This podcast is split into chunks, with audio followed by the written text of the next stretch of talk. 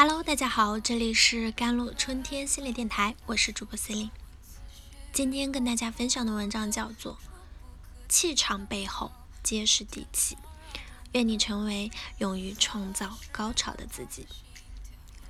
工作没有价值感怎么办？最近职业辅导师收到最多的问题就是工作不快乐，找不到实现自我价值的感觉，是不是该跳槽和转业呢？今天我就来给大家解答一下这个问题。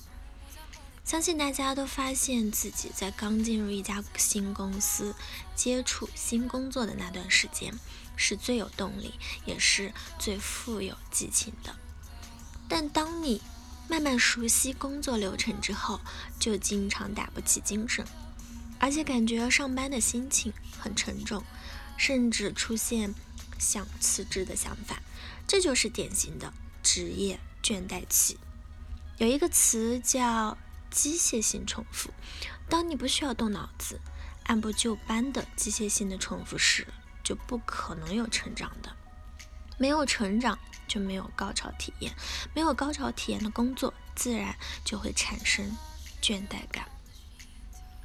那记住，带着脑子去工作，发现意义感，就是发现更多的可能性。跳槽和专业改变不了问题，不从根本上改变认知，只会让你在过完新鲜期和蜜月期之后，继续进行着低水平的重复。要知道，三百六十五行起点不一样，但终点是一样的。以不同的行业和岗位，一开始你需要不同的专业技能，但越做到后面，越殊途同归。你都需要考虑带人啊，带团队啊，考虑客户，思考目标，再做到后面，你都需要考虑现金流、战略、战术，甚至资本市场融资吧。即便你把爱好做成了事业，在面临被考评时，同样会觉得枯燥乏味。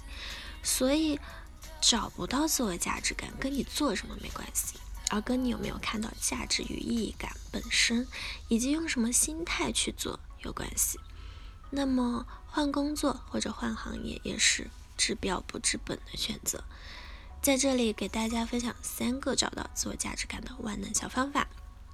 第一，利用小步原理拆解目标。职业倦怠期需要主动寻求新的挑战，让我们能力得到提升。但是我们如果把目标定得太高，或者挑战足够艰巨，一时看不到成绩，我们就难免会畏难，失去积极性。这就需要我们把大目标拆解成切实可行、努把力就能够够得着的小目标，去攻克一个一个的小目标，让自己看到自己的进步，你就会在工作中找到爽感了。而且无论多难的工作，学会利用小步原理去拆解目标，不可能。早晚也会变成可能的。第二点，不吝啬于积极的向外反馈，来换取外部的正反馈。对于职业倦怠期的你，缺的不是一份好工作，而是一份好好工作的心态。如果你一直抱怨，那换来的只能是抱怨，一直在否定中成长，难免感受到的。也是人生的暗淡无光。如果你能力需要提升，在手脚后的一声谢谢，也是你可以对外输出的价值。如果你技能娴熟，已经成为老手，你也可以进一步去总结工作中的方法和经验，并且可以试着把这些方法和经验分享给同事。收获一句谢谢，也能证明你向外输出的价值，而且把别人教会是你。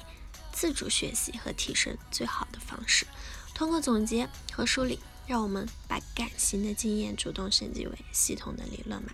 通过分享获得的反馈，帮助我们对系统的理论进一步持续迭代。除此之外，分享能够让更多人知道你为你个人品牌的价值，累计添砖加瓦。第三点。懂得超预期交付，敢于给自己提出更高的要求。你可以观察身边任何一个可以称得上高手的人，他们必然习惯把工作能做到超出领导和同事的预期。想要每次都能超预期，必须摒弃打工心态。一个人之所以在工作中没有超出预期啊，多半不是因为自己的能力不足，而是因为他用打工心态在工作，给多少钱干多少事，拿自己的时间去换钱，完成分内的工作即可，不做工作职责之外的任何事。这样你在工作中不太可能有什么升职加薪的机会，感受不到太多的成就感和被认可，也永远。不能成为高手。要知道，即使在和局里，每个人也可以创造出新局面。只有当你总把超出外界给自己的目标当做目标时，你才是为了自己的目标在工作。取乎其上，得乎其中。这样每一次交付，你收获更多的，才可能会是肯定和惊喜。最后总结一下。